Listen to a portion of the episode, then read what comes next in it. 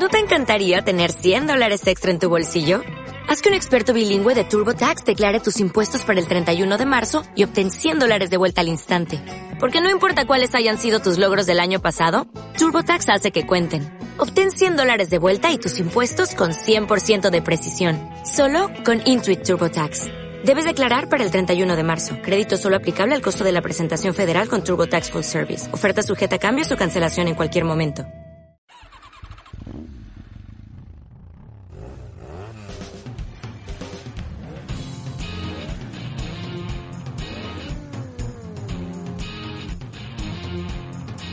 Es V9, tu podcast de Fórmula 1 en español.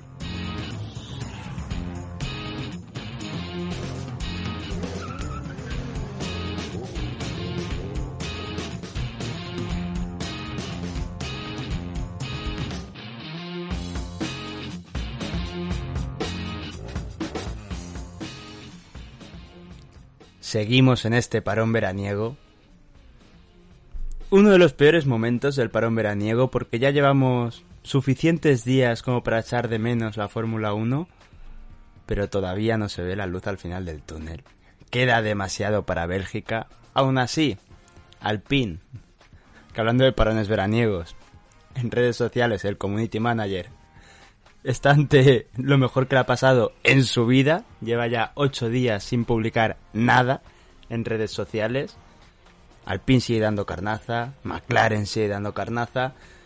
Y se nos han sumado, Carlos, otros sospechosos habituales. Tenemos a Helmut Marco, tenemos a Hamilton, tenemos a ecologistas en acción Sebastian Vettel, un poco de todo. Y ya si encima aparece gente de Sauber para animar un poco, porque ya se dice, el Sauber no ocupa lugar. Ya has explotado demasiado ese chiste, ¿no? Eh, creo, creo que sí.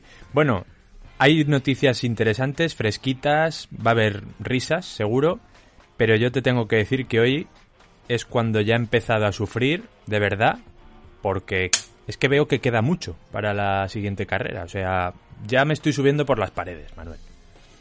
Queda mucho, pero esto tiene una parte positiva, y es que el tiempo de espera lo pasaréis con nosotros. ¡Arrancamos!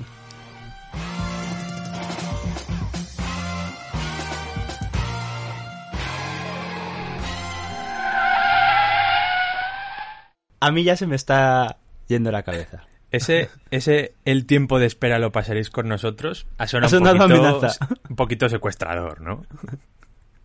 Yo te digo una cosa. Cuando... Esto ya lo hemos comentado alguna vez, pero como hay gente nueva, es diferentes situaciones y también hay un chaval que vamos a hablar hoy, Sebastián Vettel, que alguna vez lo ha comentado, comprando. Tú, y no te digo de niño, ahora, cuando vas por la calle, ¿haces trazadas? Eh, diría, te diría que sí, pero ahora cada vez menos. Pero yo en mis 8 o 9 años, anda que no he hecho trazadas por la calle. Y he cogido rebufos, vamos. Cuando llevaba la mochila del colegio, bueno, esa mochila, o sea, era un puto McLaren. Y y iba, vamos, haciendo una carrera conmigo mismo con la mochila. Como, como un subnormal directamente. O sea, esto es grave, ¿eh? Porque em, lo que voy a contar ahora, en el supermercado, o sea, yo sigo haciéndolo. O sea, Con el carrito, sí. Con sí, el sí. carro da Sí. mucho para pegarte, por así decirlo, al arcén exterior, luego intentar apurar como si eso fuera Mónaco, salir abierto, o sea, me hago circuitazos. Hay veces aquí igual Me veo que hay como... estampándote y tirando todas las botellas de vino y tú, bueno, en el muro de los campeones me he estampado. y el de seguridad, pero señor, vaya No, pero... O por ejemplo, hay dos pasillos en paralelo y veo que hay una señora que va embalada por un pasillo. Y en el de al lado tengo que coger algo.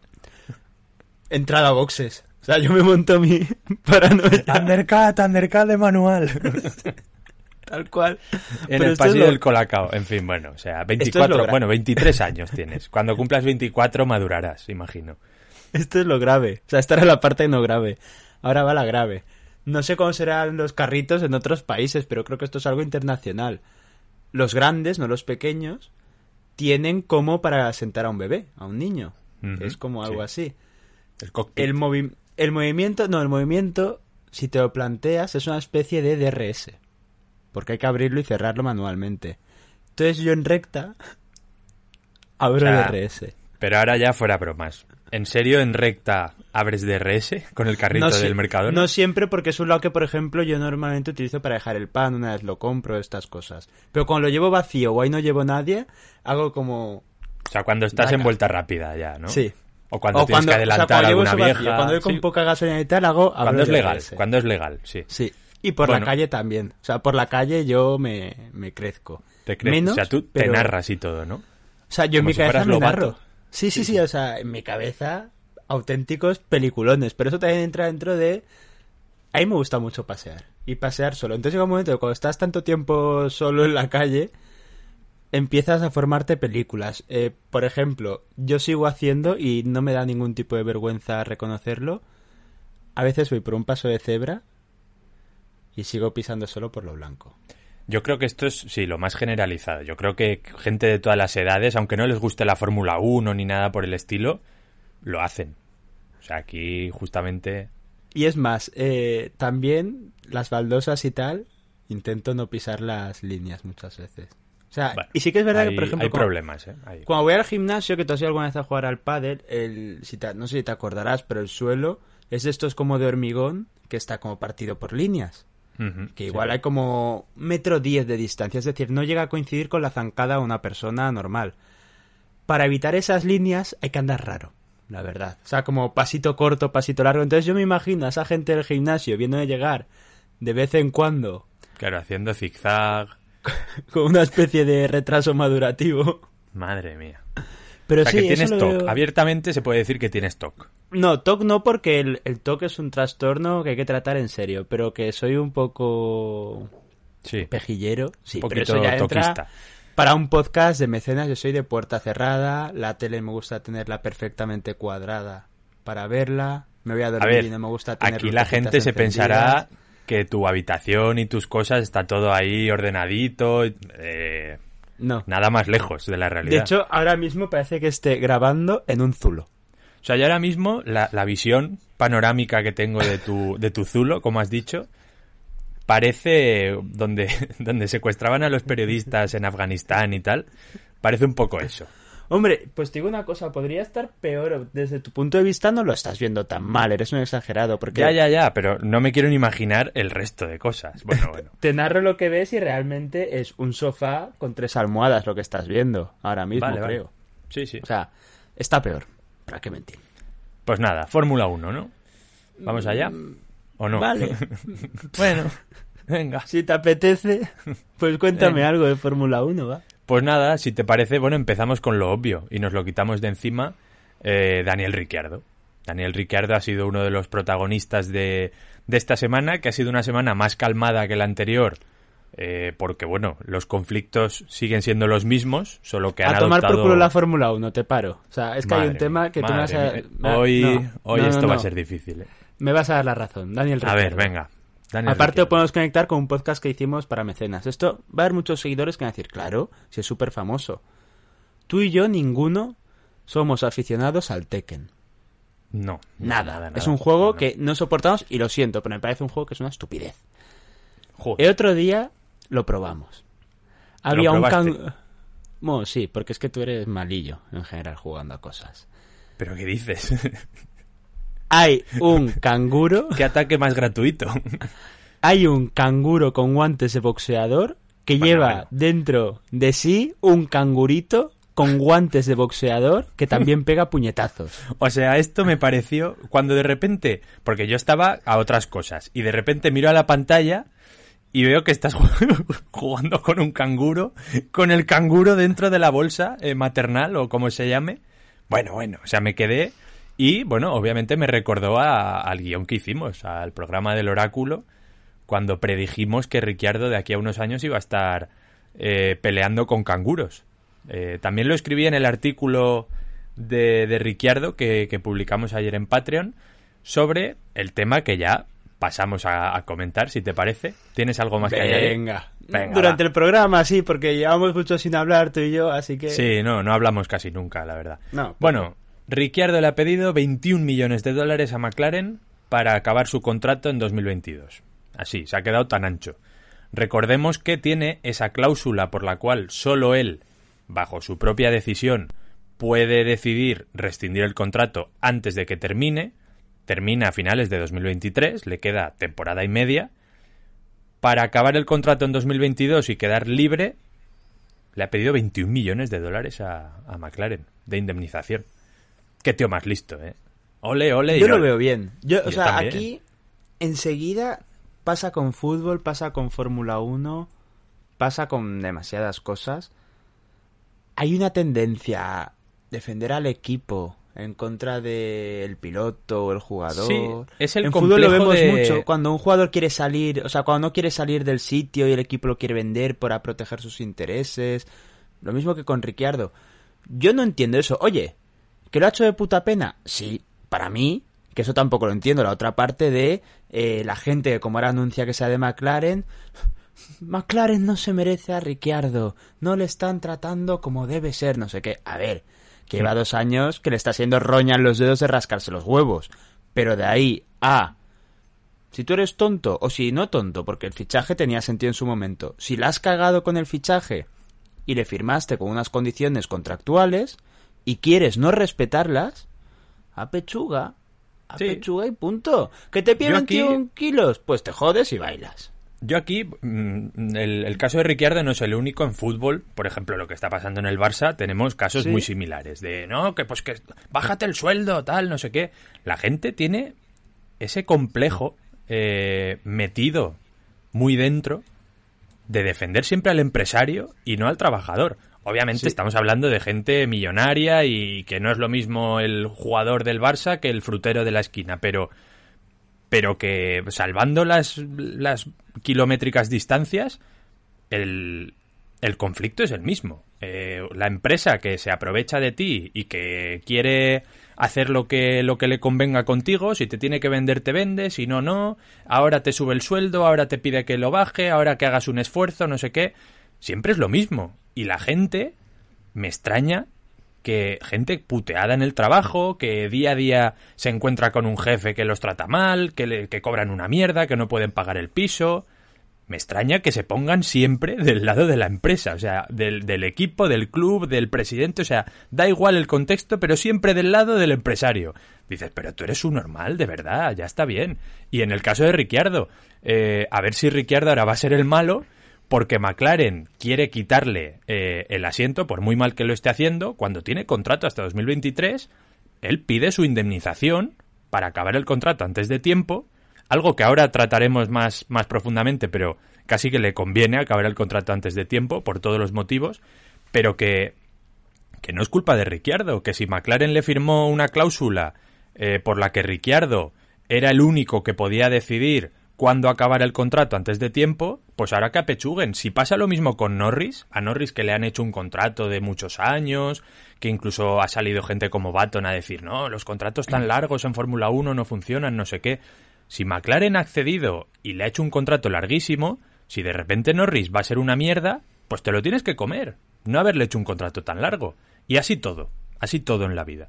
Con Norris, un apunte, porque hicimos un podcast de noticias en el momento en que renovó, pero ya, joder, igual hay dos mil personas escuchándonos ahora que entonces no nos escuchaban, entonces yo con Norris y ese contrato tan largo, tengo la teoría, por mucho que ahora haya salido el rumor de Alonso Mercedes y en algún momento se retirase Hamilton, mi teoría es que Norris pilotará para Mercedes en un futuro medio plazo.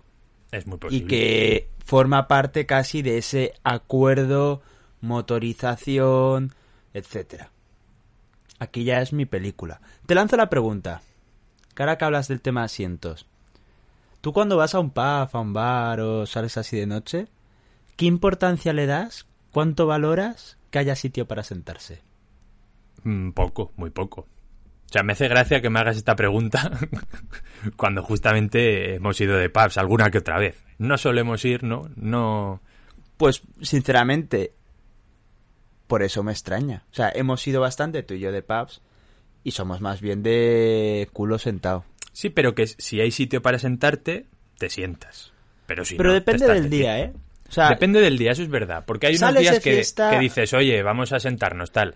Y hay otros días que te apetece estar fuera, de pie, bebiendo en la terraza, donde sea. O en la barra. Estar de incluso. pie te permite una versatilidad, sí que es cierto. Sí, Estás en la barra, se presta incluso más a que te hable la gente o tú hablar con la gente.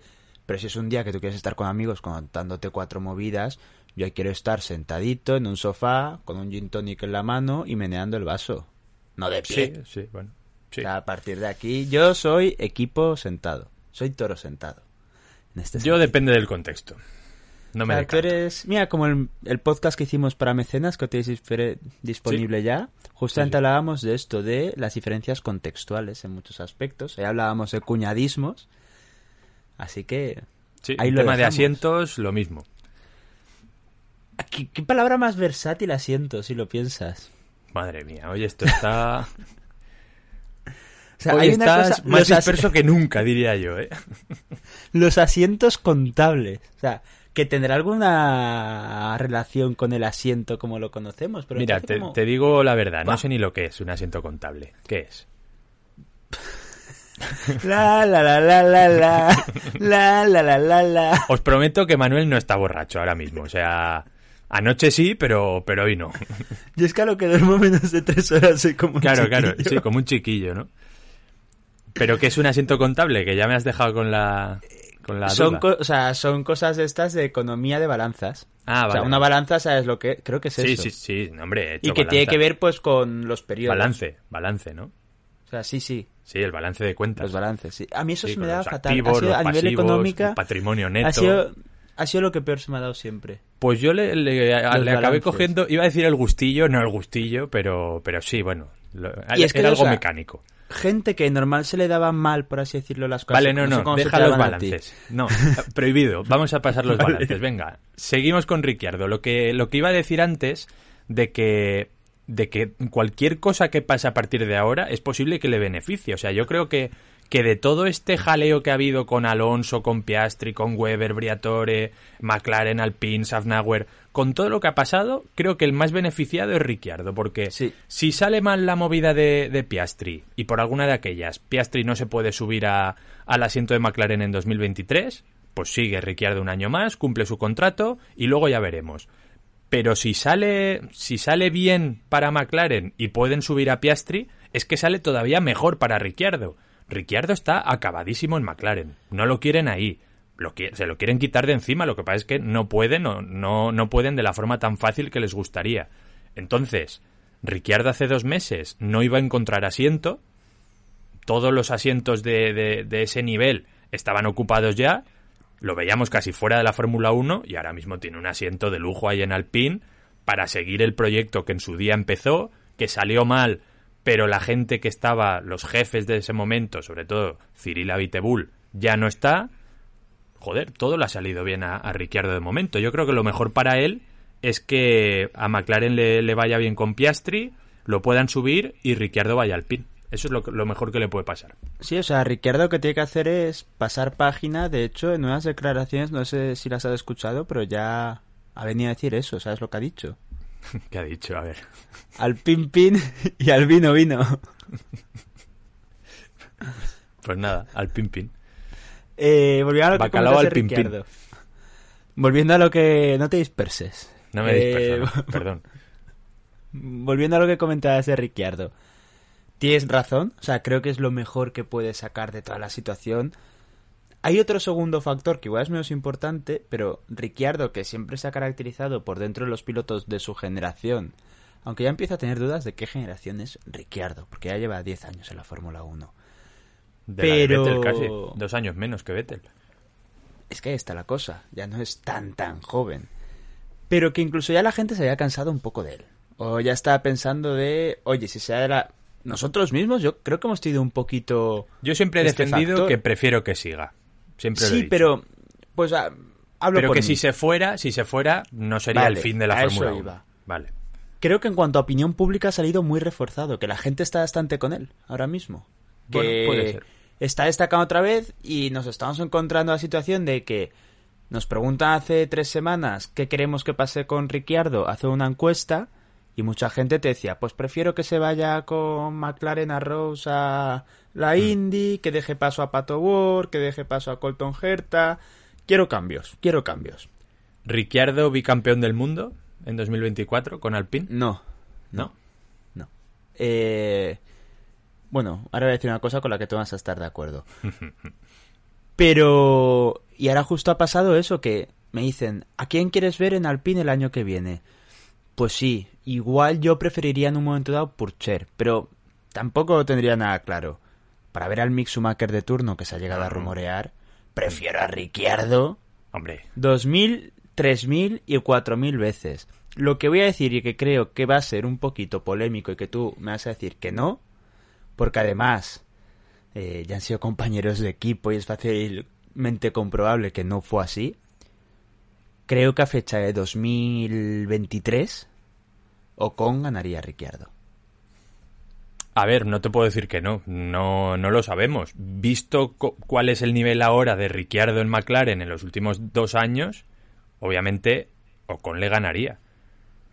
Pero, Pero yo, yo he defendido, y por eso quiero que siga en Fórmula 1, que el nivel de Ricciardo no es el que está dando en McLaren. O sea, ahí se ha juntado un cúmulo de cosas, que si el coche, que no se ha adaptado bien, también que no lo ha hecho bien él, obviamente, pero que está sin confianza, sin el apoyo del equipo. Yo creo que en cualquier otro equipo peor no lo puede hacer. O Y sea, habría que ver si no. vuelve a coger algo de confianza y se libera y, se- y vuelve a ser el Ricciardo este que dices, oye, deja ya de hacer bromas, que eres un pesado, tío, cállate un poco ya. Si vuelve a ser ese Ricciardo, a lo mejor todo le va mejor y, y recupera un poco ese nivel que tenía.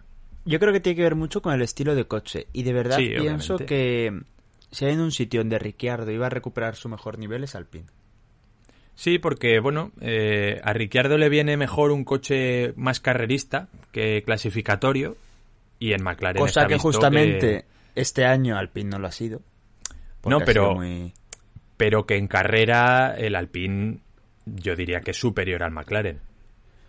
Es que este año lo que no es superior es el equipo, pero Claro. te diría que Alpine es superior a McLaren en todos los aspectos menos en fiabilidad. En todos. Pero es que es, ese McLaren, por ejemplo, tienes a Norris metiéndose cuarto y cosas de esas en clasificación, luego en ritmo de carrera sufren más, tanto Ricciardo como Norris. Entonces, bueno, yo creo que a Ricciardo le vendría mejor un coche más equilibrado y, y ya te digo, cualquier coche de la parrilla le vendría bien para, para hacerlo mejor de lo que lo está haciendo en McLaren. A partir de aquí, Ricciardo no deja de ser la opción de emergencia de Alpine. Sí, Su opción 1 era un tal Oscar Piastri. Se les ha complicado. O sea, aquí hay gente que está defendiendo a Safnauer como un buen gestor. Yo defiendo a Safnauer como un buen gestor hasta 2022. correcto. O sea, creo que no hay que quitarle las cosas buenas y sobre todo para equipos, pues un Racing Point de la vida, un Force Es que realmente, ¿qué ha hecho bien Safnauer este año? Nada, nada. O sea, Es sí, que, ha hecho o una sea, cosa, hay una cosa... Intenta no, no, no. pensar una cosa bien, Sí. pero bien de, de bien, que la haya hecho bien, sin Bien, o matices. sea, te puedo decir, vale, bien sin matices. Para mí, lo mejor de Alpine, es lo que diría que es el top 1 de este año, es en la gestión de presupuesto y en las mejoras para cada carrera. Vale, te lo puedo comprar. No sé hasta qué punto Safnauer es el responsable de eso. Sí, pero todos los equipos están optando por grandes paquetes aerodinámicos. O sea, Haas ha optado por grandes paquetes, co- concretamente Mick Schumacher, pero el resto de equipo eran aerodinámicos estos paquetes. Y igual se pasan pues dos o tres carreras sin traer nada. Estrategia, pues fuera bromas, de Haas, ¿eh? Un paquete gigante al año. Lo que hacen alpines no van a traer ni un solo grandísimo paquete en comparación con el resto, no va a hacer como McLaren en Hungría, pero todas las carreras alguna mejora. ¿Qué Sí. sirve esto? Primero, la sensación siempre de crecimiento, de optimismo, que hasta el resto de equipos dice, oye, los cabrones estos, porque siguen sin tener problemas presupuestarios, optimizan y que tienen muy controlado dónde va bien el coche y dónde va mal. No tienen que aquí enseguida se nos olvida la temporada 2021, pero Alpine tenía un problema de que no tenía ni idea de cómo hacer los reglajes de ese monoplaza y no entendía su coche. O sea, Sí, era sí, dramático lo de Alpine en 2021. En 2022 lo controlan a la perfección y como hacen pequeñas mejoras, al final es un, es un test AB, es una prueba científica lo que están haciendo de si traes siete cosas para una carrera y mejoras tres décimas, pues más o menos lo sabes, pero no tienes tanta certeza de dónde has mejorado, hasta qué punto eh, te has gastado el dinero bien, que si solo traes una cosita, lo estoy reduciendo al absurdo, ¿eh? Una Ya, ya, cosita sí, sí. y dices, he mejorado dos décimas, ¿por qué ha sido? Por esto, fin. O he perdido una décima, empeora, fin. Lo hemos sacado los libres, fuera, a fábrica otra vez que hay que hacer algún retoque respecto al túnel de viento. Creo que ahí Alpine ha sido el mejor.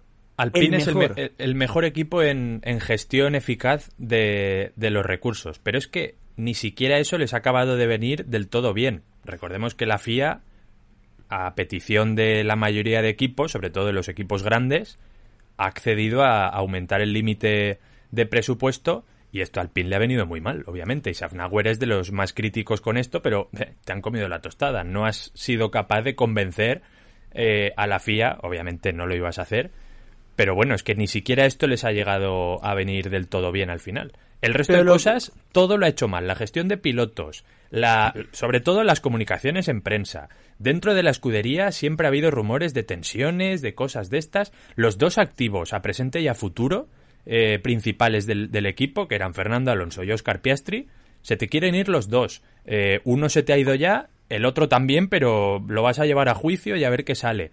Todo mal, todo mal, Safnauer, eh, en este año. Eso te quería comentar sobre Safnauer. Es de pataleta sus declaraciones y lo que va a hacer Alpine. Igual un poco por defender la honra, no lo veo mal, pero es de papeleta.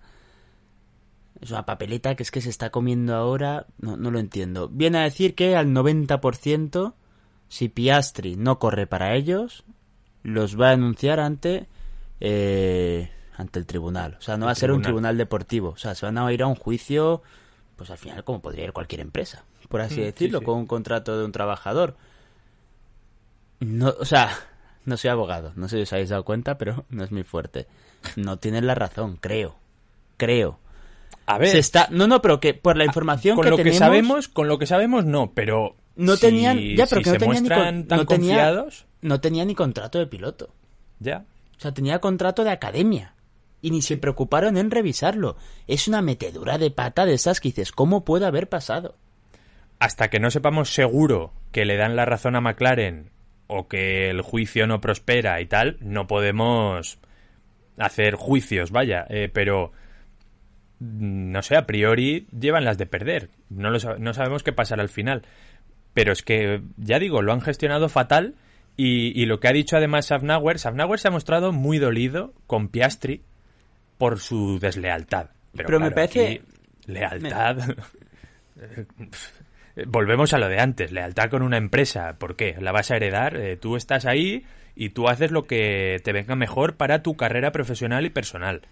No tienes que pensar en los intereses de, de Alpine como, como ente porque ellos no lo harían por ti. Este programa ya está pareciendo el capital, o sea, está pareciendo una asamblea revolucionaria, pero es que es verdad. Eh, siempre que tengáis una duda de, Buah, es que qué putada le ha hecho a la empresa aquí Piastri, no sé qué, del lado del trabajador siempre, amigos, siempre. Hasta la victoria siempre, Hasta hermano, victoria. compañero. Vamos, hermano. Bueno, pues eso, que, que, que Safnauer ha dicho que si saliera en el juicio que Piastri eh, tiene que competir con ellos y aún así él se niega, que le van a pedir una indemnización por todo el dinero que ha costado eh, su formación durante estos años. Y pienso yo, ¿qué más da la formación? Que, que ha- el, el dinero que haya costado la formación si llegado el caso Piastri no quiere correr con vosotros. Los cubanos están obsesionados por el béisbol. O sea, me parece un deporte que es una basura. Madre mía. Ya está. Eso es, Es la ese es tu cosa comentario. más aburrida que Es hay. un o sea, deporte aburrido, ¿eh? y el Sí, único sí. contacto que he tenido realmente con el béisbol ha sido la Wii, los minijuegos de En la Wii era divertido. sí, los minijuegos de Chicken Little, el videojuego Mm, No, que tenía como no, minijuegos, estaba guay. No he tenido la suerte. Y eh, no me acuerdo cómo se llama el juego, pero ese tiene pinta de estar guapo, que es como el béisbol, pero se juega con el pie, eh, que juegan en la banda del patio. Que será de mis series Se, favoritas. se juega con el pie. Sí, o sea, es como el béisbol, pero en vez de darle con un bate, chutar la pelota. Bueno, está guay. O sea, no me acuerdo cómo se llama. Eh, ¿No jugaste a béisbol en el colegio? Yo sí. Yo no. O sea, de hecho, me llevaron a- al campo de béisbol de Valencia con los Valencia, pues creo que se llaman los Astros o no sé qué. O sea, cuenta que, bueno, tú también, por eso me extraña, pero no sé cómo lo tendrías montado por dentro, pero mi cole está en el centro de Valencia, era un edificio antiguo, fue el Hmm. Ministerio de la República.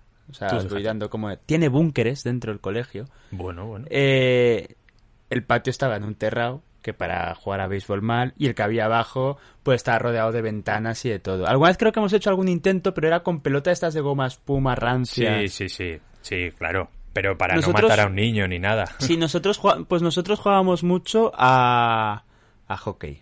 Con los Sí, también. stickers y tal. Que eso También, sí que era, o sea, de cada tres días. A mí eso me gusta, eso ya no pasa. De cada tres días un niño salía sangrando. Porque se prestaba, porque la pelota era Bueno, durita, deporte está de blanca de contacto, joder. stickers. Luego el sticker era el típico este de plástico que se va a la parte de delante. Y te ¿En hockey no, algo. no son legales las, las peleas?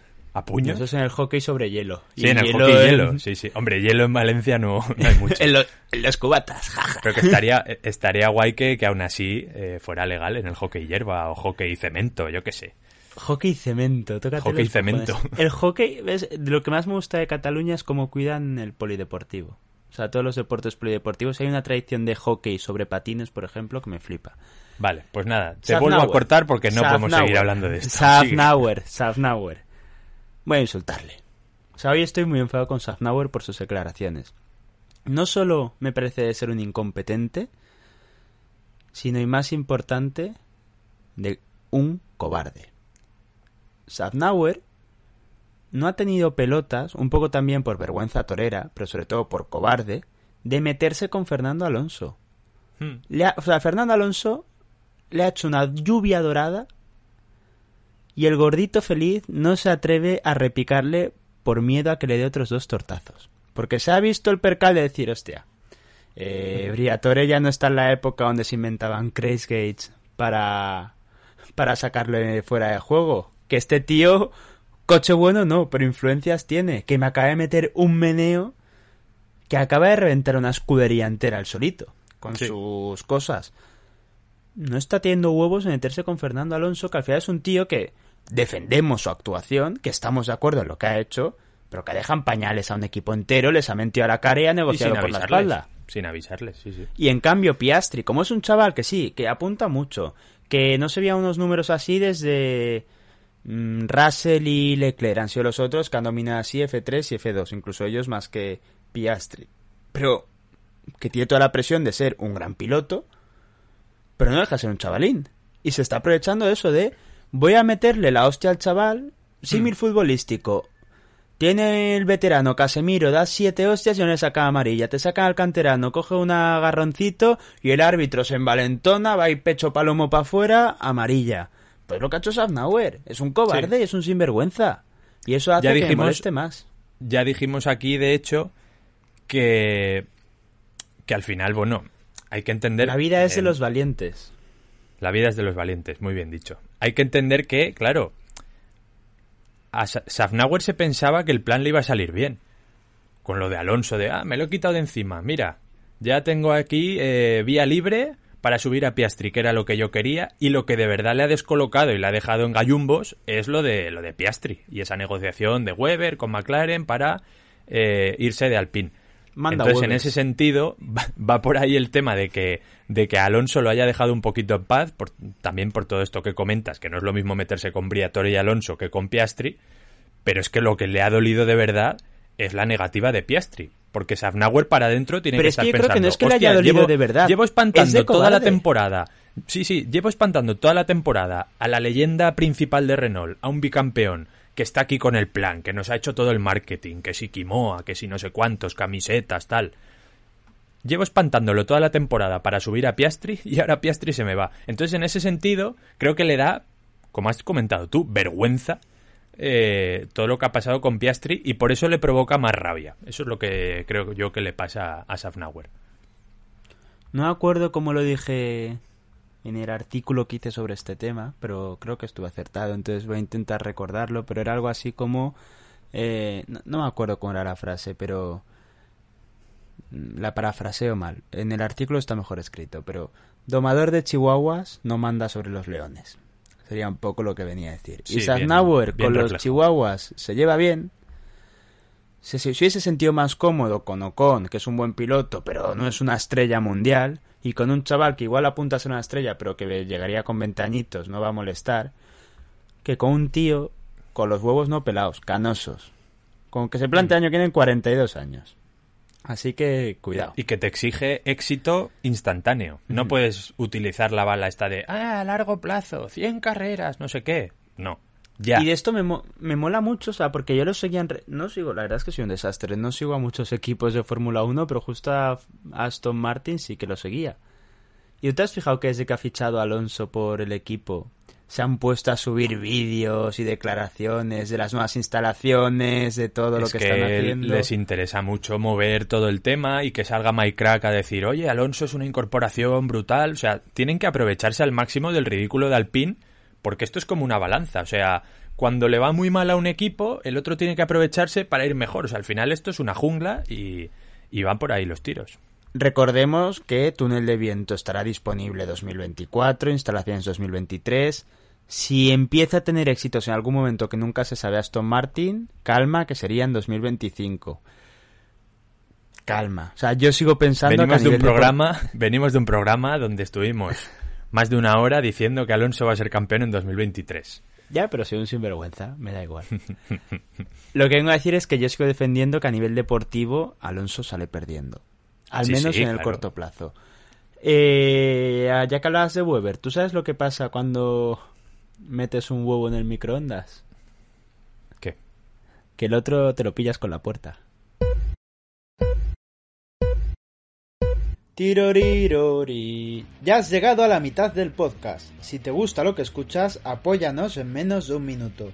Suscríbete a V9 en iVoox y Spotify. Síguenos en redes sociales y sobre todo, apoya nuestro contenido en Patreon. Esta es la única manera de conseguir que V9 sea viable. Si no lo haces, triunfará la pérfida Albion. Vale, vale. Sí, este lo había oído, este lo había oído. Sí, lo, he contado en otros programas. O sí, sí, ha sido Llega un momento, no soy, no soy tan gracioso. O sea, tengo algún momento que sí que me invento alguno que digo, hostia, Manuel, sin guion y de repente, ¡pa! ¿Te sale? No, este es de que lo leí por ahí. Ya está. No, no, este es más, más general, no solo... Sí, sí, sí, sí. Bueno, Hay un seguimos... truco para los huevos, o sea, Madre mía. eh, no para los O sea, huevos para, de para los huevos de, de- sí, de, de animal. Pues vas a decir Bueno, de no, comer, pero eso no. depende Los de que lo pone se una hace. gallina. Los que pone una gallina, claro. De los huevos, o sea, no sé, es uno, no me acuerdo de cuál era cuál, así que tener cuidado. Pero si tienes esto que en la nevera, yo, eso lo hacemos en mi casa, hacemos igual huevos duros y los dejamos en la nevera luego para no tener que estar Mm. haciendo todos los putos días que vamos a hacer una ensalada. Y esto que te vas a hacer, una tortilla a la francesa, una omelette, Sí, y no sabes si eso es un huevo duro o, o si está para, blando. para batir. Que sí, que Me sí. encanta el huevo pasado por agua, es de mis cosas favoritas, pero eso es Sí. otro tema. El caso Sí. está en que si tú lo pones encima de la encimera y lo giras, el que creo que era el que gira Claro, el es todo que- bien es el que está duro. Yo me sé esta, esta, esta ley, digamos. Pero no me acuerdo natural, cuál es cuál. Pero no me acuerdo cuál es cuál, entonces no sirve de nada. Nosotros O sea- lo que hacemos es, a un lado poner los, los líquidos y a otro lado poner los, los duros. O sea, ahí no se mueven de ahí. Ya está. No Ya, hay pero debate ahí es la típica que te confundes y... Pues si te confundes, pues oye, lo limpias y ya está. O sea, no, no queda otra. Cosas eres más de huevo duro o problemas del primer agua? mundo. Eh, a mí me gusta más el huevo pasado por agua, pero el huevo duro me depende de la a mí comida, el, claro. el huevo pasado por agua me parece un manjar en la tierra. Sí, a mí también, a mí también. O sea, el darle dos... El cloc, cloc, cloc, abrir el huevo, el huevo- Sí que es verdad que es un coñazo. O sea, porque Sí, te pones ahí es- a abrirlo y tal, y da pereza Claro. para luego lo que es. Pero. Eso es una maravilla. Pues nada, seguimos con noticias. Sebastián Vettel. Por si no os acordabais de que se va a retirar, eh, se va a retirar.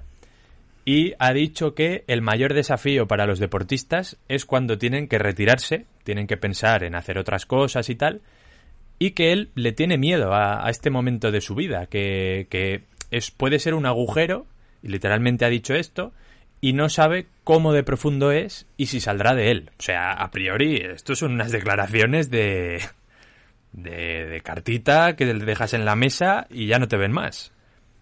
Vettel, Vettel. Que No te tampoco, vayas, por tampoco favor. es un drama. tampoco es un drama todo esto. O sea, sí, los deportistas lo pasan mal al retirarse, pasa en todos los deportes, eh, pero justamente Vettel, que es un tío de familia, con inquietudes, con intereses, el cambio climático, eh, va a ser activista, seguro. Joder, justamente tú tienes cosas que hacer. No es lo mismo un futbolista que a lo mejor ha jugado en el Numancia durante toda su carrera, al retirarse, ¿qué narices hace ese tío? Pues caer en la droga. Pero Vettel, Vettel tiene la vida solucionada, la suya, la de su familia, la de la siguiente generación y la otra. Y encima tiene intereses. Joder, Vettel, sonríe un poco, tío. Que encima te ha crecido el pelo. No estoy de acuerdo contigo. O sea, entiendo lo que dices, pero me creo que se han malinterpretado las declaraciones de Vettel. Me recuerda un poquito a la época en la que Manuel Neuer era gay. Que todo el mundo se pensó que era gay simplemente porque había defendido a la comunidad LGTB. Ya. y era a todos los campos. Neuer, Neuer, Neuer, maricón, maricón. ¿Le, cantan eso en Alemania? No, pero yo me acuerdo. Mira, es que.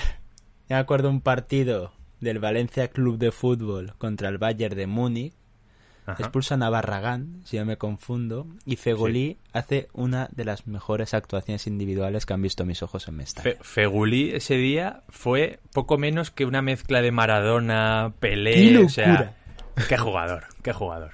¡Qué barbaridad! Pero bueno, sabes que yo yendo, yendo por Glasgow a ver un partido del Valencia. Luego el programa durará hora y media y dirás que es mi culpa. Te jodes, te has puesto a hablar de. Mira, es que me da igual, me la suda lo que me digas. Yo iba por Glasgow para ver un partido del Valencia contra el Celtic y íbamos con las bufandas y nos decían, oh, yeah, yeah, good game, good game, no sé qué. Y a todo esto nos cruzamos a un argelino y lo que nos dijo fue, Fegulí, Fegulí. O sea, tú fíjate, ¿eh? Eh, lo que tenía que mover ese tío jugando en el Valencia.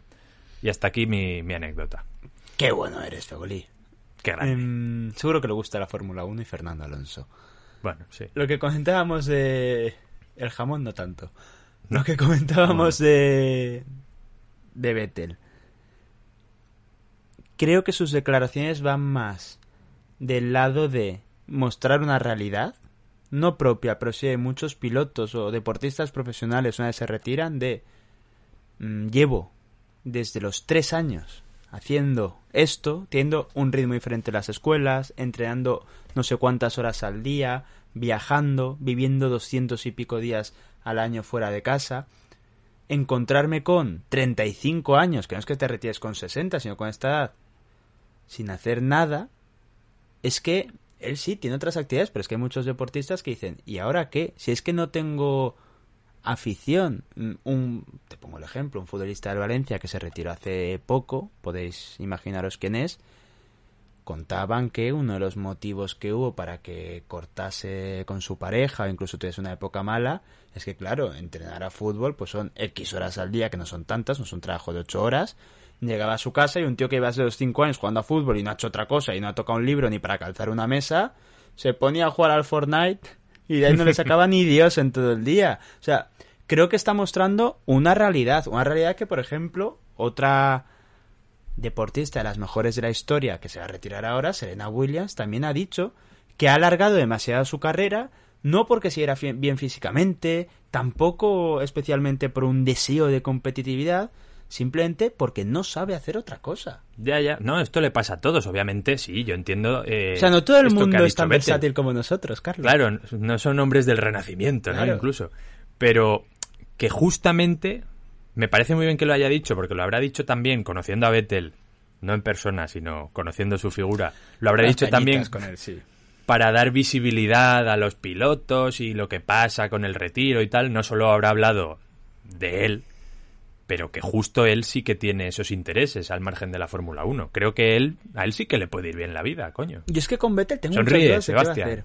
Porque, mm, tiene, claro, tiene 35 años, yo creo que todavía tiene edad para competir, aunque no sea en Fórmula 1, pero no tiene pinta de querer. O sea, es un tío que le gusta mucho el deporte, el motorsport, pero no me lo veo en la Indy. No pero me lo yo veo sí que me lo veo, rally. Yo sí que me lo veo un tío muy político, de meterse en organizaciones, de presionar Sí, sí, con para... eso va a ser un pesado. Claro, por eso digo. Que sea valiente y que se meta en la Fórmula E. Sé valiente, vete. Vete a la Fórmula E. Déjalo, déjalo. Mm, un poquito más sobre, sobre Sebastián, que tenemos más cosas que, que comentar de él. Pero veo también muy importante que lo haya dicho él y no otros. Porque ahí sí que es verdad, quitando Hamilton, que con estas cosas sí que hay que reconocerle que ya sea por marketing, ya sea por lo que sea, a veces sí que ha levantado la voz. Las defensas de causas pues más de salud mental, de vida después de la retirada, no tanto porque todavía no lo tienen, pero todo esto lo habían dejado mucho de lado de los pilotos jóvenes. De Norris, por ejemplo, reconociendo que había necesitado ir a un, a un psicólogo deportivo, que había tenido episodios de ansiedad, que tenía que lidiar con los nervios. Leclerc también un caso similar, o sea, Hmm.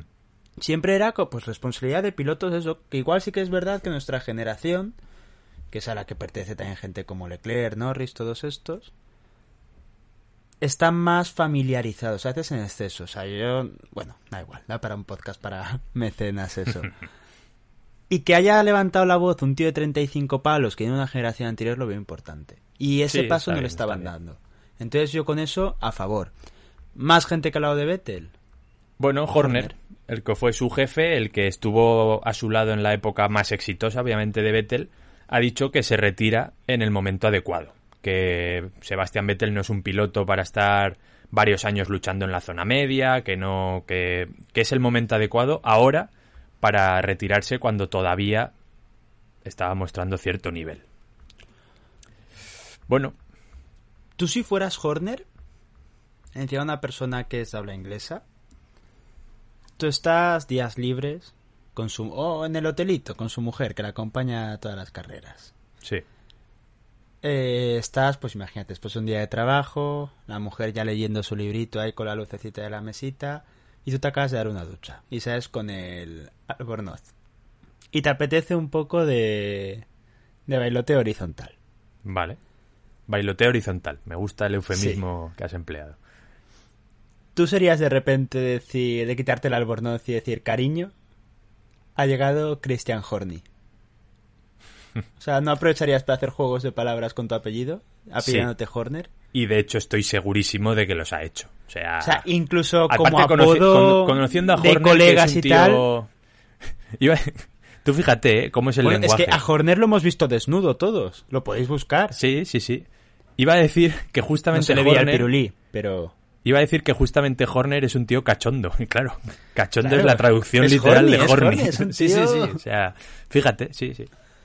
Eh, Pero como incluso apodo, eso apodo también de carrerista, relacionado con Vettel, esos años mozos de Vettel, que ya se nos olvida que Vettel aparte de ahora cuidar árboles, antes ha cuidado, ha hecho mucho por los medios de comunicación en la Fórmula 1, ¿eh? Bueno, ha sí, sí, cuidado a muchas reporteras. Se puede decir que le ha quitado el hambre a, a un sector. A la...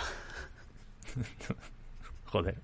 No, no, no, vale, vale, seré yo... Estoy hablando de- del hambre física, ¿eh? No hambre económica ni nada. El hambre física de saciar el hambre. Pero ¿cómo? O sea, es que a mí la guarrada Pues- se me había ocurrido a partir del Pues cómo. ya te lo imaginas. Vale, Venga, pues eh, está. ¿Estás de acuerdo con lo que dice Horner? Eh, sobre Vettel, a ver, estoy de acuerdo Hombre, ya, no el- sobre lo que le dice a su mujer en la cama. Estoy de acuerdo en el caso concreto de Vettel. Sí que creo que Vettel es un piloto. guarrete, ¿eh? Hostia, qué pesado estás hoy, macho. Madre mía. Qué difícil está siendo este programa. Me retiro. Me voy y lo acabas tú. Bueno, Vettel, que sí que en el caso concreto de Vettel sí que estoy de acuerdo, porque no es un piloto, no es un Fernando Alonso. Que Fernando Alonso puede estar 25 años diciendo que sí, que sí, que sigo, que puedo, déjame, que puedo. Y puede, es que puede. Vettel ni una cosa ni la otra, ni quiere ni puede eh, estar tantos años en un coche que no sea competitivo y ya está. Eh, sí que creo que es el momento adecuado. Es una forma cariñosa, porque otra cosa no, pero Horner y Vettel se tienen cierto cariño. Hmm. Han conseguido algunos de sus grandes éxitos deportivos de decirle, tu tiempo ya pasó. Sí. Ah, igual soy yo el mal pensado, pero Bueno, y es que le preguntan a Bull- Horner sobre Alonso y le dice, no, no, que siga aunque sea en el decimonoveno coche mientras está a este nivel. Y dicen, Vettel, dicen, bueno, que te Y acuérdate Stroll, majo. del otro, el otro peso pesado de Red Bull dijo lo mismo. Marco sobre Alonso Polo. la última semana, la- sobre, la- sobre Alonso la última semana dijo que está a un nivel espectacular, que es una sorpresa, que vaya vueltas, no sé qué. Y sobre Vettel esta temporada dijo que es un piloto que si no está en un coche, pues que se la suda todo y no consigue grandes resultados. Es que lo ha dicho literalmente. Entonces, tanto Horner como Marco creo que, que van por ahí. Norris también ha hablado de Vettel. Sí. Norris ha dicho que, para empezar, le preguntaron que si se ve capaz de igualar o superar los récords de, de precocidad de Vettel y ha dicho que, que ni él es capaz ni nadie es capaz de hacerlo, que es algo imposible, que lo de Vettel no se puede superar. No sé Norris si tiene- es imposible de no- superar, pero puede que tardemos 20 o 30 años en ver que alguien... Es que lo de Vettel, ya lo dije el otro día, podemos decir lo que queramos, pero en precocidad lo de Vettel es único. Yo aquí quiero defender a Vettel en una cosa. Por cierto, Vale. ¿has visto...? Hoy ha sacado un post la Fórmula 1 que nos hemos hecho nosotros con su cuenta. Sí, sí, sí. Vettel me parece que se va a retirar sin haber ganado una carrera más allá del top 3. Hay que decir que, por ejemplo, Fernando Alonso, el 25% de las carreras que ha ganado ha salido fuera del top 3 Hmm. y casi la mitad fuera de la primera línea de parrilla. Para mí es la diferencia entre un gran piloto con un coche ganador y un gran piloto que hace coches ganadores. Pero no venía aquí a darle un palo a Vettel, que ya parezco lobato a veces en estas cosas. No, pero no es un palo, joder, es algo que hemos defendido siempre, ya está. Sí, sí, venga, pues ahora eh, corte A, palo a Vettel, corte B, Vettel disfrutón. Destacamos mucho a la nueva generación, destacamos a los Russell, destacamos, mira, eh, te meto aquí hasta Verstappen, aunque Verstappen me parece un piloto muchísimo mejor que Vettel, pero te lo meto para este discurso. Destacamos a los Norris, destacamos a los Leclerc, destacamos a los Piastri. Y que pueden ser muy buenos, pueden tener un grandísimo nivel, pueden ser rapidísimos muchos danoninos tienen que tomar para igualar a Vettel. Que igual Leclerc se me a Vettel, pero Vettel está en su casa y dice, sí, sí, lo que tú quieras, pero soy el campeón más joven de la historia, el bicampeón más joven de la historia, el tricampeón más joven de la historia y el tetracampeón más joven de la historia. Y tú intenta estamparte contra el muro, chaval, que este año Ferrari está fallando mucho, pero tú también te las estás gastando. Que igual estarías a 40 puntos y no estarías luchando por el Mundial, pero si has sido semidecente, a 80 no estabas. Tontín. Entonces, un Correcto. poquito de respeto por Vettel. Sí. Vettel ha conseguido cosas que yo no sé, o sea, igual Russell es campeón del mundo, pero te va a igualar los récords de Vettel. Igual Leclerc es campeón del mundo, te va a igualar los récords de Vettel. Vettel es un grandísimo piloto y que tiene uno de los palmareses más... ¿Palmareses? Palmarés, no el plural es palmarés, ¿no? Más gloriosos Eh, sí, es de la palmarés. historia.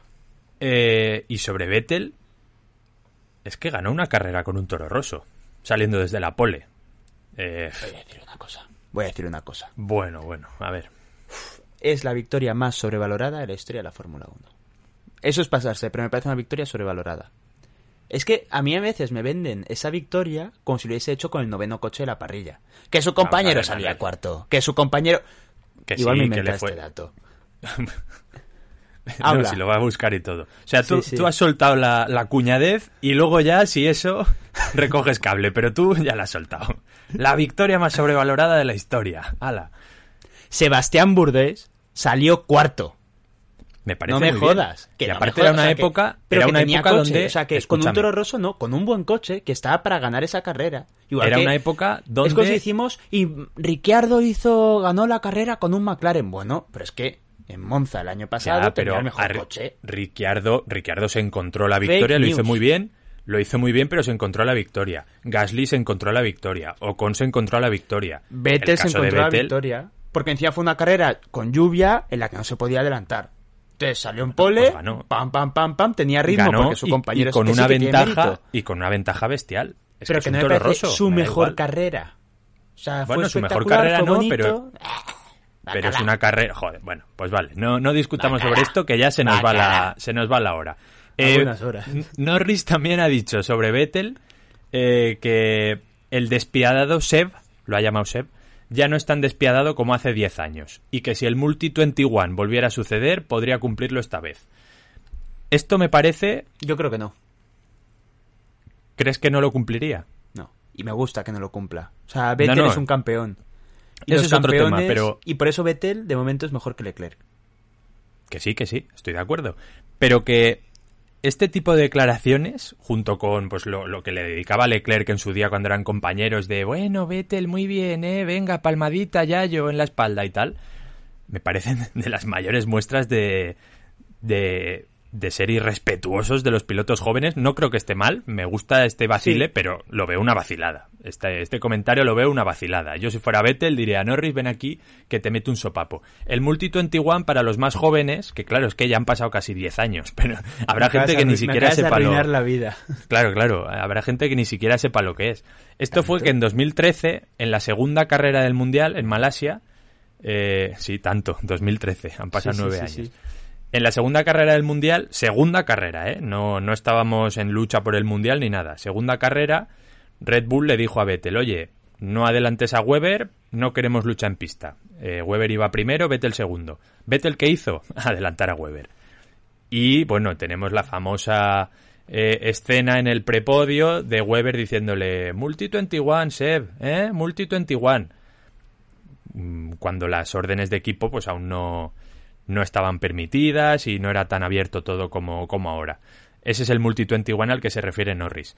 Que si lo cumpliría ahora o no lo cumpliría, no lo sabemos, tampoco lo vamos a ver en la situación, porque pues con, con Stroll no va a tener eh, situaciones de ese estilo esta temporada, al menos no lo creo. Pero bueno, me parece un palo así de el típico palo de piloto joven a, a un viejo que se retira. Sí, De, pero no, mira- no, ya, ya, no es, ya no es tan fiero como era antes. Voy a seguir siendo populista. A mí eso es lo que demuestra las actitudes que luego Norris puede ser campeón siete veces del campeón del mundo si tiene el coche porque las manos las tiene. Es lo que diferencia a un piloto campeón, un piloto desde el buen sentido de la palabra hijo de puta, Sí, de uno que sí, no sí. lo es. Eh, Vettel, que ya había ganado en ese momento tres mundiales, que en ese momento parecía que la temporada 2013 iba a ser muy apretada, los neumáticos Pirelli y todo eso, luego Ferrari y la FIA decidieron pegarse un tiro en el pie, pero eso son sus movidas. eso, eso es otro tema. Em, se salta la, la norma que le pone el equipo y dice, no, yo quiero ganar. Multi 21, mis huevos. Adelanto. Norris en Monza va detrás de Ricciardo, que igual tenía hasta un poco más de ritmo. Oye, chicos, ¿puedo adelantar? No, queremos el doblete. Vale. Que sí, que hubiese sido una debacle, una movidas y todo eso. Pero es la diferente actitud. Y te digo una cosa, Norris ahí tenía el puesto de poder, entre comillas, para adelantar. Norris al final es el piloto de la casa, el No, piloto para mí a ahí futuro, McLaren hizo bien, la ¿eh? apuesta... No, no, claro que hizo bien, McLaren, digo. Pero que si Norris hubiera adelantado con todos sus cojones a Ricciardo, que luego, pues, obviamente hubiera habido bulla interna, pero que, que a Norris, que, pues, pues quítame la victoria, ¿sabes? O sea, ahí debería haber atacado. Yo defiendo que los pilotos sean unos hijos de puta y, y ahí debería haber atacado. Y Vettel en 2013 pues hizo bien también. Eh, al final Weber, sí, muy resentido y muy tal, multi 21, pero te han adelantado, como han hecho siempre, porque eres un piloto tirando a mediocre. Seguimos con Christian Horny. Venga. Ha hablado sobre Hamilton. Eh, esto, menuda gafada se, se marcó en su día Christian Horny, ¿eh? Ha dicho, para poner en contexto, que durante 2010, entre 2010 Nos ha para y un 2013... podcast aparte, ¿eh? un what Sí. if, haberlo hecho ahí. De hecho, bueno, es que What If tenemos muchos para hacer, para hacer podcast. Seguro que haremos alguno en alguna semana de estas que no tengamos contenido. Pero lo que ha dicho es que entre 2010 y 2013 Hamilton, bueno, llamó a la puerta de Red Bull en múltiples ocasiones. Obviamente porque Red Bull era el mejor equipo y Hamilton se vio que, que McLaren había pegado un cierto bajón respecto a 2007-2008. Entonces, ha dicho que en Red Bull no quisieron incorporar a, a Hamilton, sobre todo en 2013, ya cuando se acaba la pareja Vettel-Weber, porque no querían tener a dos pilotos alfa dentro del equipo. Y, y añade que en ese momento Nicky Lauda, que ya estaba en Mercedes, se interesó mucho por Hamilton, y de hecho Hamilton acabaría fichando por Mercedes, como todos sabemos, y Christian Horny le dijo, bueno, vamos a llamar a Cristian Horny a partir de ahora. O sea, esto se ha quedado ya para siempre. Eh, ya entra dentro del lore del canal. Le dijo a Lauda, sí, sí, sí, ficha Hamilton, ficha Hamilton, ya verás qué fichajón.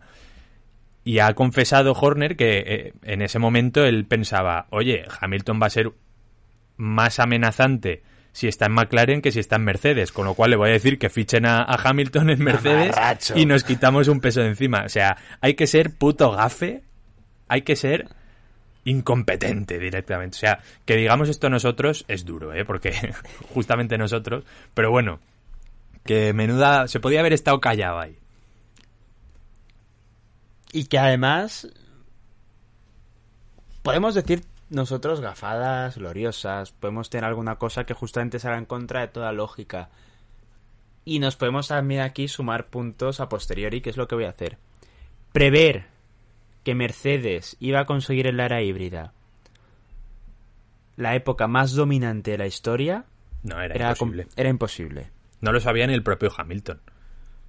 Prever que Mercedes iba a ser capaz de hacer un coche ganador y que McLaren no, era fácil.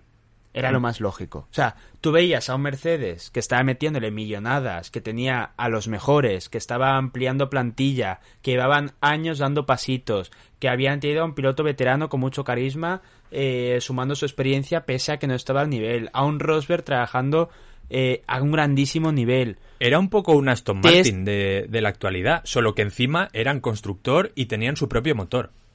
test ilegales directamente de la FIA, cosas así, y lo te veías a un McLaren que 2013 lo hace fatal. El primer año era híbrida, fatal, pero mira, todavía lo salva un poquito por el motor, pero fatal. Pero a un equipo que estaba gobernado de forma dictatorial por Ron Dennis, que es un señor que ha aportado muchísimo a la Fórmula 1, que no se nos Pero olvide que ya para lo bueno estaba y en para su lo época malo de anciano demente. es como la gente que ahora pide la vuelta de Briatore. Pues yo espero que como team principal no lo haga o al menos lo haga lejos de Alonso. Hacer sus movidas pero lejitos porque su época ya ha pasado, se le notaban las ideas que tenía, se notaba con la plantilla de McLaren iba a peor, que estaba descabezada, que había o descabezamientos o también eh, bicefalias en algunos puestos de poder. Tú veías que eso iba mal. Sí. Sí, sí. Entonces, o sea, O sea, McLaren era un proyecto decadente, vamos a decirlo así, y Mercedes era todo lo contrario. Con lo Eso cual, yo creo que sí que se podía ver.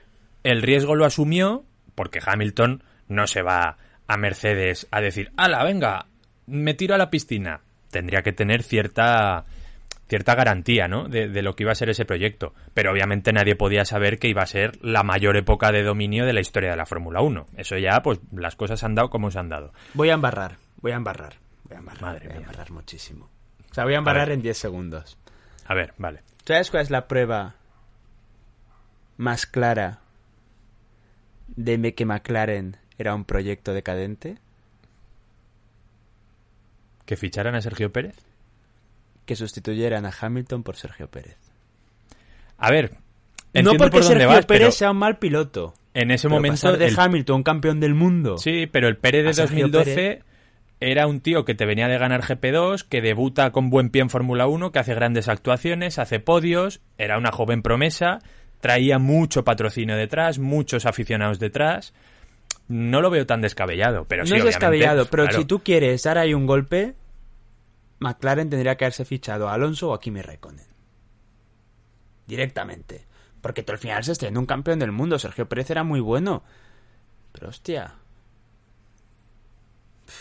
Es que era Hamilton. O sea, aquí yo creo ya. que ni el más chequista de los No, chequistas. no, está claro, está claro. Que sí, que ahí solo tenía un mundial, bla, bla, bla. Me da igual, me da igual. Es Hamilton, ya se sabía lo que era. Hamilton, también ha hablado. Y aquí sí que... Bueno, aquí le van a caer palos. le van a caer palos en V9. Bueno, sabréis ya que Hamilton es un tío al que le gusta un poco victimizarse. Esto es así. Eh, siempre está el mundo conspirando contra él y siempre la sociedad tiene que mejorar para que él sea más feliz. La cosa es que ha dicho algo que me ha parecido un escándalo. Eh, y voy a leer las palabras textuales que, que dijo y así no me invento nada. Cuando empecé no sentía que era bienvenido. Tampoco aceptado. Esto cuando empezó en Fórmula 1, ¿eh? Decían que no podía actuar de esa forma ni tener tatuajes, pues un piloto normal no los tiene, tampoco personalidad, ni joyas. O sea, Hamilton ha venido a decir que cuando llegó a la Fórmula 1 todo el mundo le dio la espalda, nadie lo quería ahí. Pero ¿cómo se puede ser tan sinvergüenza? ¿Cómo Además, se puede la fal- descripción- faltar tanto a la verdad? Y decir mentiras y tomarnos a todos por gilipollas una vez más. Es que es increíble. Es increíble, Manuel. Por la descripción habla de la Fórmula 1 como un convento jesuita, ¿eh? Sí, sí, Nos sí. O sea, aceptan tatuajes, joyas, personalidad... en Fórmula 1 hemos tenido ahí a gente follándose azafatas detrás de, de- de los neumáticos en el pit lane, coño. Que no estás hablando del tenis o de cosas más puristas, que estás hablando de Fórmula 1, que siempre se ha dado la bienvenida Y así nos gusta a nosotros, a todos los sinvergüenzas que pasaban por ahí. Pero que Hamilton diga que no le dieron bien la bienvenida y que no lo aceptaban, era el niño bonito. En la GP2 ya era una celebridad. Eh, venía siendo el niño bonito de la prensa. Amigo de Eccleston, que era el que partía el bacalao. Entra de repente en el, en el equipo con mejor coche. En McLaren. Le dan la. Le dan eh, el papel casi de primer piloto cuando comparte equipo con un bicampeón del mundo. Y sin el casi, ¿qué coño con el casi? Eh, Sí, sí, ¿no? Revienta le beneficia, McLaren. Le beneficia a la FIA, revienta McLaren. Tenemos casos escandalosos como la grúa Mete de Nürburgring. con una grúa. O sea, es que que no, o sea, que digas que no te dieron la bienvenida y que no te querían en Fórmula 1, pero si eras el rey desde que pusiste un pie en la parrilla. Y luego se ha Es- ganado es y se ha sabido rodear de gente, es un personaje Sí, de claro, Hollywood. claro. O sea, ha sido, y además, es idiota. Es muy idiota. Porque Y- con la y- figura y- ya y pública eso es que positivo. Cuanto más idiota, mejor. Pero al No, pero menos con no la nos figura tomes por tontos. con la figura pública que es que para mí es la mayor estrella de, de Hollywood que ha tenido la Fórmula 1, aquí sí que considero que es el GOAT. O sea, Sí. no ha habido nadie como él a ser una estrella de cine, o sea, yo la pongo a la altura de Brad Pitt, Hmm. Hamilton, o sea, quizás es el único piloto de la Fórmula 1 que lleve a ese nivel de fama, sobre todo entre el mundo norteamericano. Tío, si es que probablemente tengas razón en muchas cosas, o sea, a mí me viene Hamilton y me dice, pues yo luego en la Fórmula 1 sí que es verdad que por temas de marketing, de que enseguida cae con buen pie, que empecé a ganar, pues no tengo ningún problema, tú lo admites. Es que si es algo obvio y no tiene nada de malo, coño. Encima eres inglés.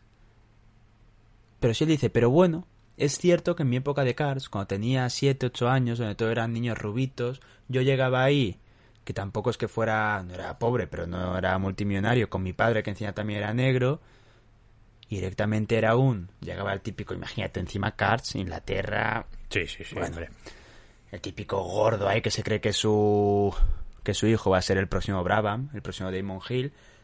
Tú al moreno, sácalo de pista. ¿Este qué va a hacer? Eh, ¿Va a asfaltar otra vez la carretera o cómo está el tema? Sí, yo Y sí que eso- entiendo... O sea, que es que Hamilton sí que ha sufrido muchísimo racismo y muchísima xenofobia en los karts. Es que es verdad. Es que precisamente siempre nos metemos con Hamilton por todas la- las mamarrachadas que hace y todo y tal.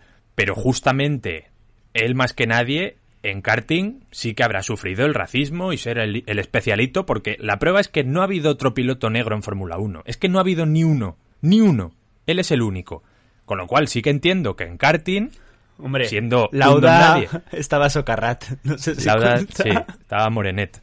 Eh, siendo un don nadie y que y siendo de verdad el raro y sin tener ese estatus que luego ya tenía, sí que entiendo que ahí se le ninguneara. Y me parecería bien que ahora dijera, oye, he ganado siete mundiales, pero que sepáis que antes me decían, y lo ha dicho, pero que se refiera a esos inicios en Fórmula 1, que ya era una celebridad y ya era el, el intocable, no nos tomes por tontos, Hamilton. Es que en la Fórmula 1, me repito, y además se está viendo ahora con temas como por ejemplo el bullying, el acoso que está recibiendo gente dentro de la Fórmula 1 por parte de aficionados y aficionadas de Lewis Hamilton a Michael Massey a la gente que lo defiende. Directamente es acoso. Sí. Directamente gente que se refiere a acosa a cualquier piloto español. Directamente los colonizadores. O no poder utilizar palabras que son súper aceptadas en el castellano que no tienen un componente racista. Al revés, la gente racializada prefiere que las utilicemos antes que otras, como puede ser negro. Tú vas a cualquier persona negra en España le llamas negrito y te dice tú eres un normal. Claro. Y encima eres o un persona, puto persona de color. O sea, es que o estas cosas. O sea, lo no racista es decir negro. Pero en Fórmula 1 tengo en categorías inferiores, que en categorías inferiores, por ejemplo, da para otro... Da para un podcast casi hablar de Carlos Sainz. Pero han sufrido, han sufrido más problemas por su lugar de origen Carlos Sainz, Fernando Alonso o Sergio Pérez. Solo hay que ver las declaraciones de Helmut Marco sobre Sergio Pérez y Sí, cómo sí, se permite. y ya siendo un tío en Fórmula 1 que lleva una década, que ha ganado carreras, ya muchísimo vemos más la- que Hamilton, que se pero sí. muchísimo más racismo que Hamilton. Sí, sí, sí. Y de ese barco a mí no me baja ni Dios. Y hablando de Helmut Marco, hablo de Gasly. Bueno, bueno, o sea, lo de Gasly ya ha sido... Es que le ha soltado dos. le ha soltado una derecha y una izquierda así en el mentón, que lo ha dejado, vamos.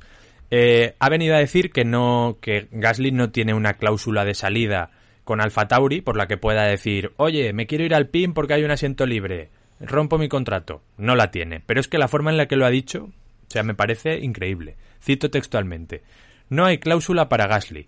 No había ninguna antes de las vacaciones de verano y no habrá ninguna después de las vacaciones de verano. O sea, Gasly ahora mismo es un preso.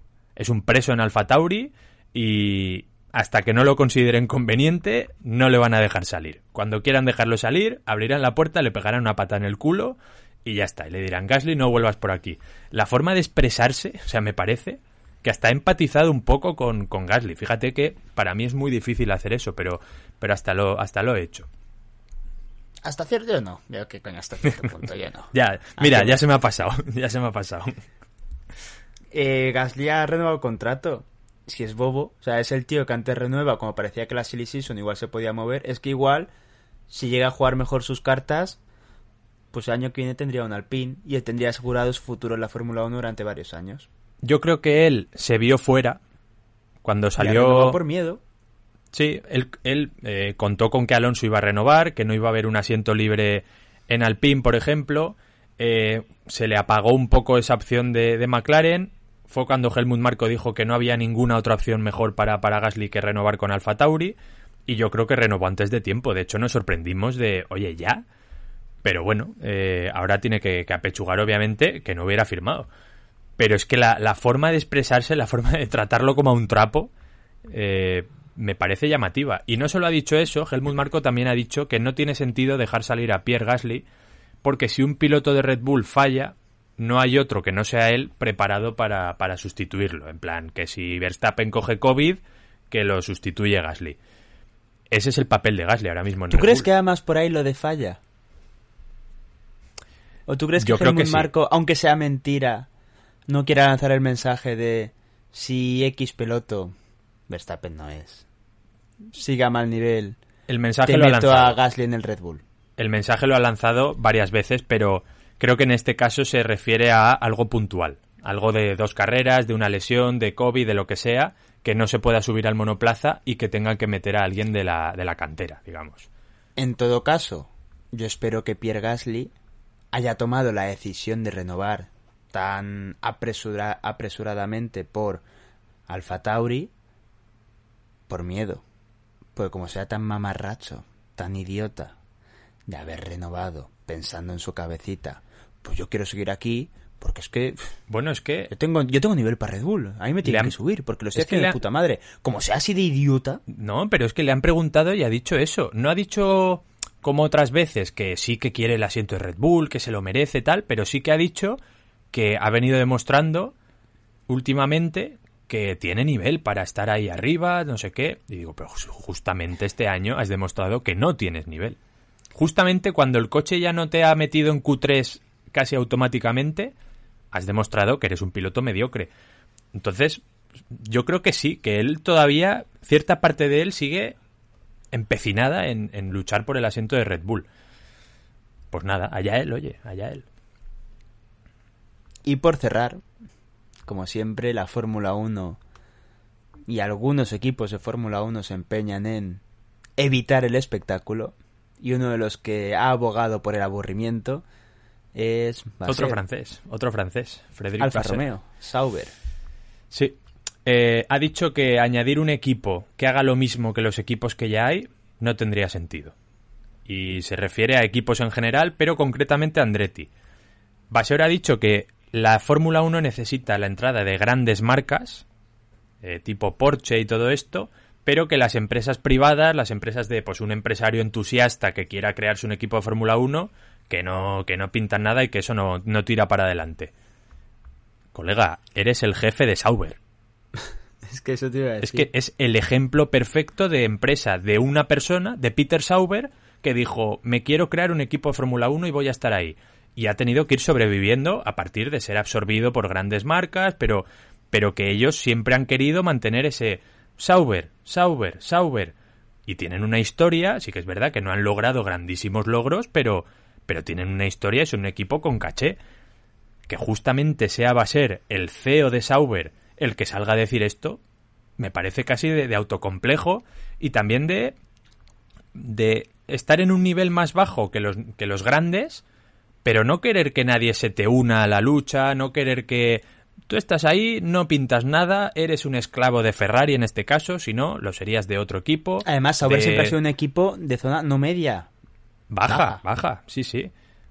Y me vienes a decir esto, no sé, en fin, es que no, no tiene ningún sentido. Eh, estando de acuerdo, me ha sorprendido, lo comentábamos en el Off the Record, me ha sorprendido muchísimo el palazo que le ha caído por parte de Fórmula Racers.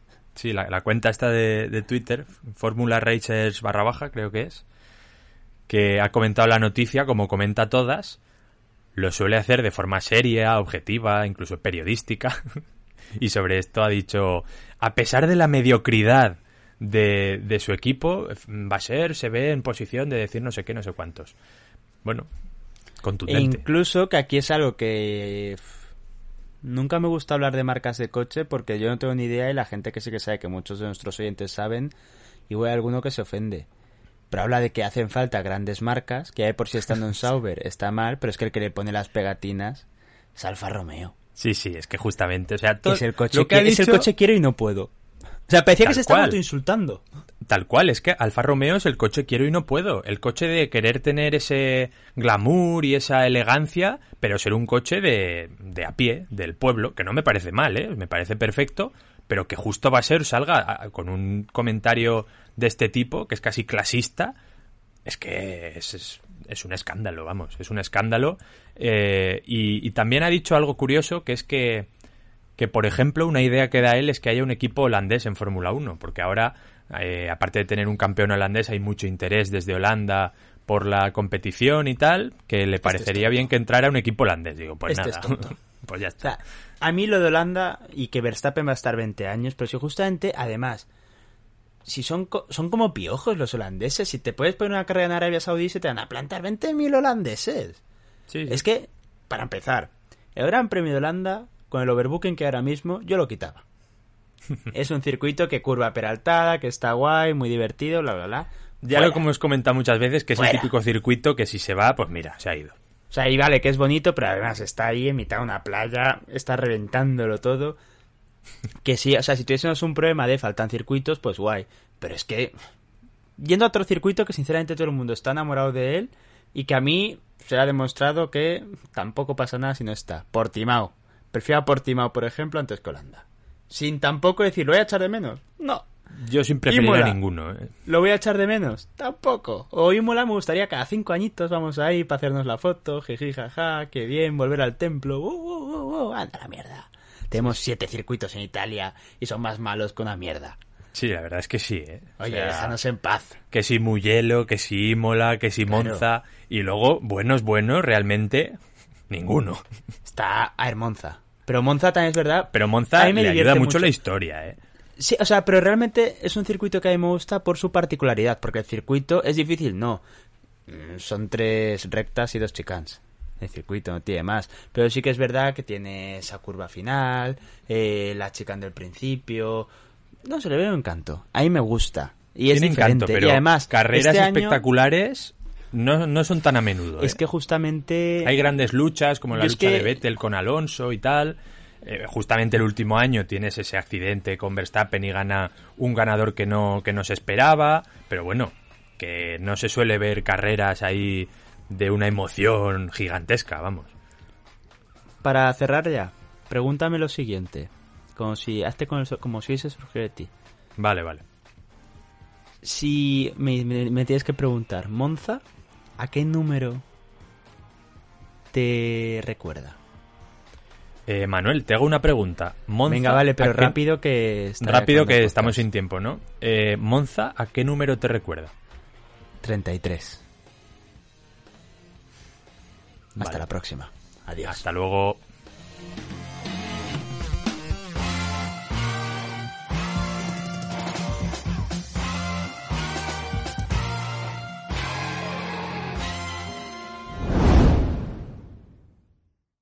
I came from a low income family that was that was struggling. You see how hard life can get. GC became a part of my life because I don't want my family to fall back into that.